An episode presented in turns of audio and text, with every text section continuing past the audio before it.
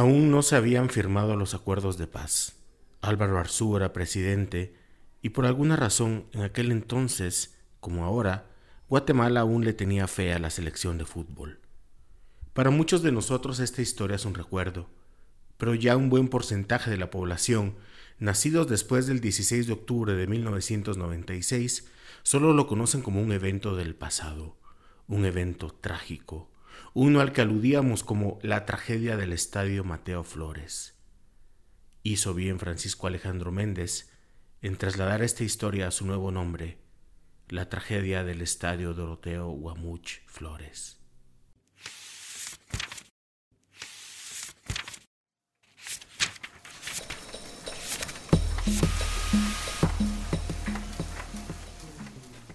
Soy Julio Serrano Echeverría y esto es Audiobookie de Radio Cote. En esta edición escucharemos al escritor guatemalteco Francisco Alejandro Méndez, Premio Nacional de Literatura Miguel Ángel Asturias en 2018, autor de 40 títulos entre novelas, cuentos, ensayo, entrevista y sí, poesía que también conoceremos en este podcast. Académico, educador, privilegiado conversador y campeón centroamericano de tenis de mesa, este gran y querido escritor ha dedicado buenos años a la novela policíaca, en complicidad con su personaje protagonista, Wenceslao Pérez Chanán, un investigador guatemalteco que, como ya podrán imaginarse, sabe moverse por las oscuridades de la realidad mesoamericana para resolver crímenes en una de las regiones más peligrosas del planeta.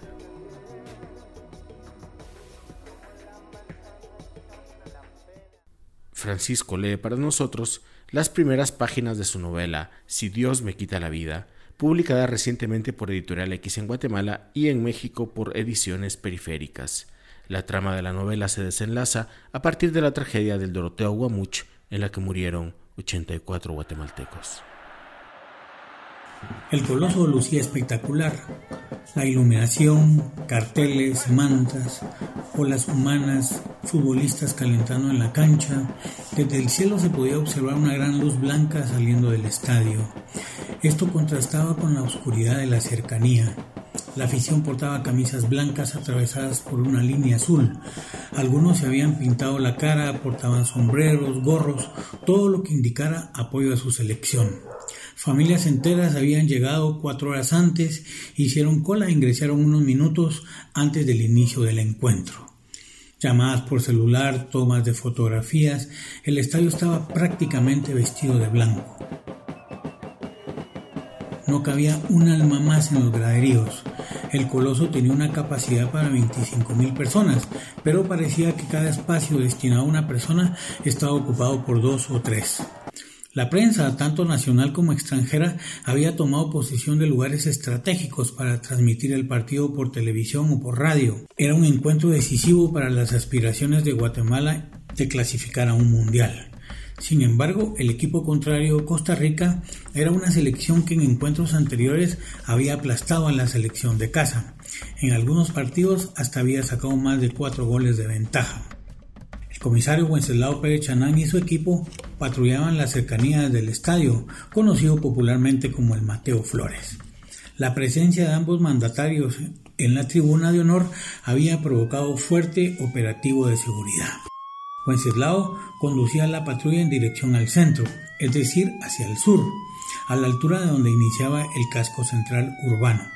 Constantemente mantenía comunicación con sus muchachos, con pilotos de helicópteros, varios oficiales del ejército y miembros del Estado Mayor Presidencial, encargados de la seguridad tanto del presidente de Guatemala como el de Costa Rica y claro, algunos de sus ministros. Pérez Chanán había masticado maní carapiñado y con la otra oreja escuchaba a Héctor Lavoe, contaba los minutos para que todo terminara esa noche.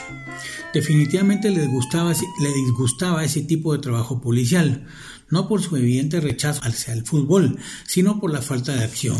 En algún momento, mientras cursaba diversificado en el instituto, había practicado el fútbol. Entonces era conocido por sus veloces carreras por toda la cancha.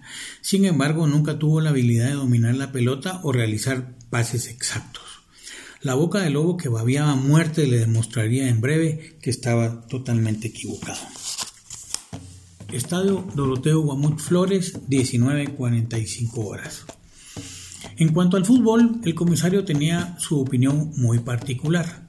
Observaba algunos encuentros en la televisión cuando se encontraba de descanso y cuando no era momento de jugar con sus hijos ni divertirse con muñeca, su American Pitbull Terry retirada, que solamente comía pizza y a la que acariciaba su panza con los pies.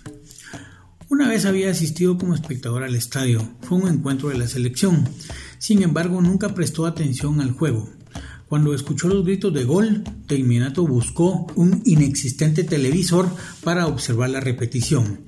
Esa situación hizo que sus compañeros se rieran de él. A los pocos minutos.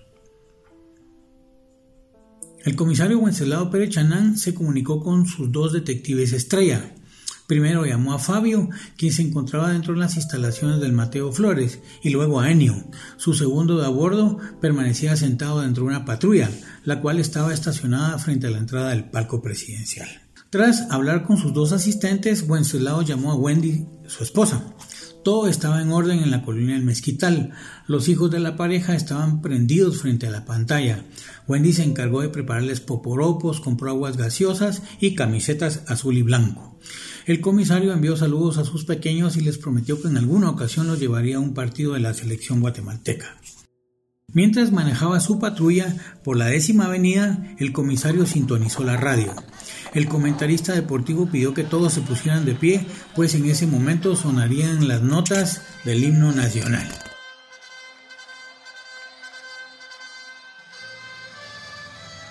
Terminaron los actos protocolarios el árbitro rifó la cancha y el balón entre los dos capitanes. Ambos equipos estaban prestos a disputar el partido que daba al ganador un espacio en la Copa del Mundo. Antes que el árbitro pitara, Wenceslao escuchó que el narrador expresaba preocupación, pues en la, en, en la sección de galería muchos fanáticos gritaban de dolor, ya que permanecían prensados contra la malla. El locutor dijo, el árbitro principal ha decidido no pintar el inicio y a cambio ha solicitado al cuarto árbitro que envíe seguridad hacia el área de la galería. Dios mío, no lo puedo creer. Hay una estampida humana en las gradas. Muchos están pegados contra la malla. Podrían ser aplastados o asfixiados. Solicitamos desde esta radio primera en deportes que la policía, el ejército, los bomberos se dirijan de inmediato hasta esta área. ¿Cuál es la pila? A Wenceslao se le trabó un maní garapiñado en la garganta.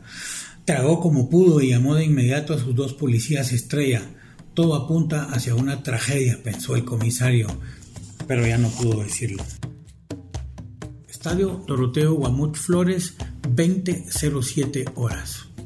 Ambos detectives estaban enterados de la situación. Fabio se dirigió con varios agentes hacia el área de conflicto. Cuando habló con el comisario le expresó con horror que había visto cómo algunos aficionados morían prensados contra la malla. Se escuchaban gritos para que abrieran las puertas, pero contrario a las súplicas, algunos miembros de la seguridad del estadio las habían asegurado con candados. Enio había escalado todo el graderío. Desde ahí contemplaba cómo la masa humana se compactaba y le relató a su superior lo que ocurría. Comisario, es algo increíble. Es como una cascada humana que cae contra la malla. Creo que hay personas muertas, comisario. Es necesario que abran las puertas o va a ser una tragedia de grandes proporciones. Genio, haga lo posible por salvar a los niños. ¿Cuántos agentes lo acompañan? Son 20 efectivos, comisario. Aunque ya he solicitado más refuerzos, creo que esto ya está tomando dimensiones terribles. Fabio intercambió palabras con oficiales del ejército que se oponían a que se abrieran las puertas. Uno de ellos expresó que primero estaba la seguridad de ambos jefes del Estado. El policía lanzó un puñetazo hacia el militar, pero fue encañonado por varios soldados que de inmediato lo redujeron al orden. La malla cedió y tras desmoronarse cayó la avalancha humana. Algunos fueron aplastados hasta por sus propios familiares. Poco a poco se empezó a observar un reguero de cuerpos inertes. Los futbolistas de ambos equipos lloraban y se hincaban ante esa esperpéntica estampa en la que se observaban decenas de muertos, entre ellos también mujeres y niños.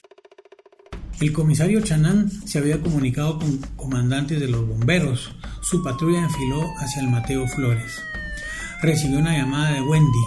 Su compañera le preguntó si se encontraba a salvo. Se escuchaba el triste llanto que salía del auricular del teléfono. Es horrible, Wences. Envía a los niños a sus cuartos. Ellos también están llorando. Todo ha salido en la televisión, Wenceslao. Se mira como unos 40 muertos. ¡Qué tragedia! A los pocos minutos, Wenceslao ingresó al estadio y luego saltó a la gramilla. Se encontró con imágenes inéditas para su carrera como miembro de la Policía Nacional. Los bomberos ubicaban todos los cadáveres en una larga fila, uno a uno a lo largo de la cancha. Las otras localidades estaban siendo evacuadas. Aunque el presidente guatemalteco había expresado su intención de iniciar el encuentro, el costarricense había corrido a consolar a los futbolistas de su país, quienes junto a los guatemaltecos permanecían abrazados y desconsolados ante lo que presenciaban.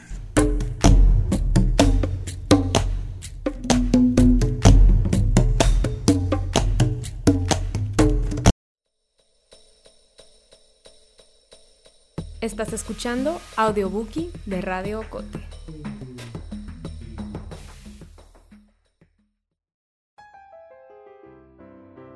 Probablemente la obra menos conocida de Francisco Alejandro Méndez sea su poesía.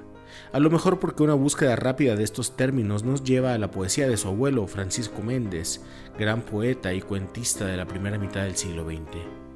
Escucharemos a continuación una breve selección del libro Animalcidio, publicado por la editorial Poe en San Juan Ostuncalco, Quetzaltenango. La condena. Yo oí el zumbido de una mosca cuando moría.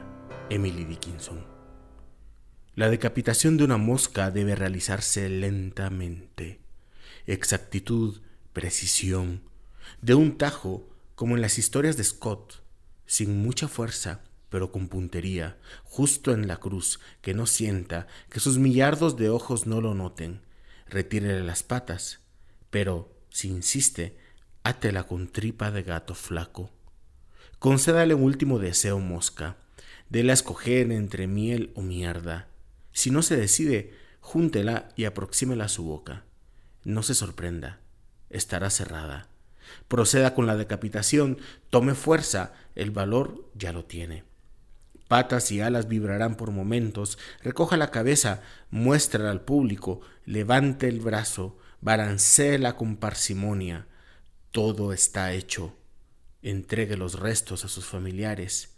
El abogado firmará el acta, el médico la defunción. Váyase a su casa, tómese dos cucharadas de miel y duerma durante ocho horas.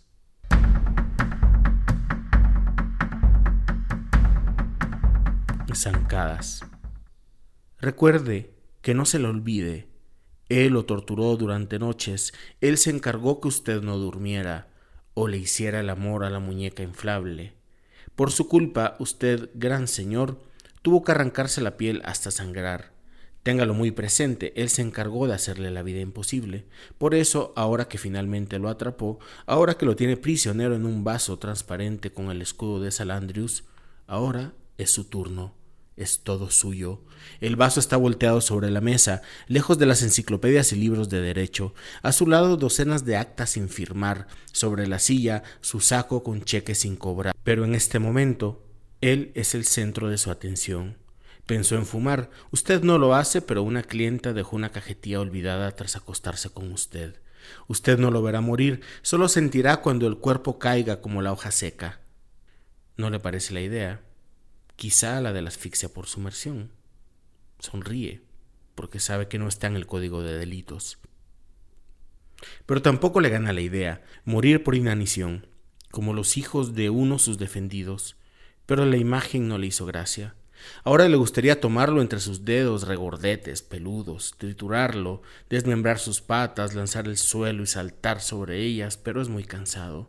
Su artritis se lo agradece, tras varias deliberaciones y cuatro llamadas que no respondió. Finalmente ha decidido asfixiarlo, con humo de papel. Organizará una fogata con periódicos atrasados. Eso lo ha hecho sentir un poco mejor. Se le ha quitado el dolor de cabeza. Su rehén parece no darse cuenta, aunque sabe perfectamente que es culpable. Ya está preparada la hoguera, improvisó un mango con el trapeador, acercó el vaso a las llamas con humo blanco, el cristal explotó, pero el maldito cayó al nido de llamas. Hoy no tomará sus pastillas, seguro tendrá un sueño donde corre, da grandes zancadas mientras persiga un globo aerostático, al que llegó tarde, pero en su sueño lo alcanza finalmente.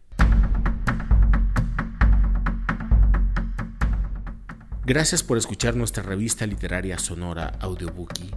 Tengan la certeza de que hacemos esta selección de textos con la misma responsabilidad de quien recomienda o mejor aún regala un libro. Pueden encontrar varias de las obras de Francisco Alejandro Méndez en las librerías de toda Mesoamérica, editadas por Uruk en Costa Rica, Editorial X y Editorial Cultura en Guatemala o Ediciones Periféricas en México.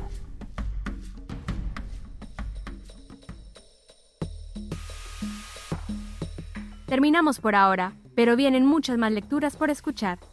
Audiobookie es producido en Guatemala por el equipo de Agencia Ocote, con el apoyo de Seattle International Foundation y el aporte de fondos operativos de Servicios Ocote, Foundation for a Just Society, el Fondo Centroamericano de Mujeres FCAM y Oak Foundation. Coordinación, Julio Serrano Echeverría. Música original, Juan Carlos Barrios. No olvides seguirnos en las redes sociales. Somos Agencia Ocote y experimenta nuestra página web www.agenciaocote.com para otras historias en otros formatos.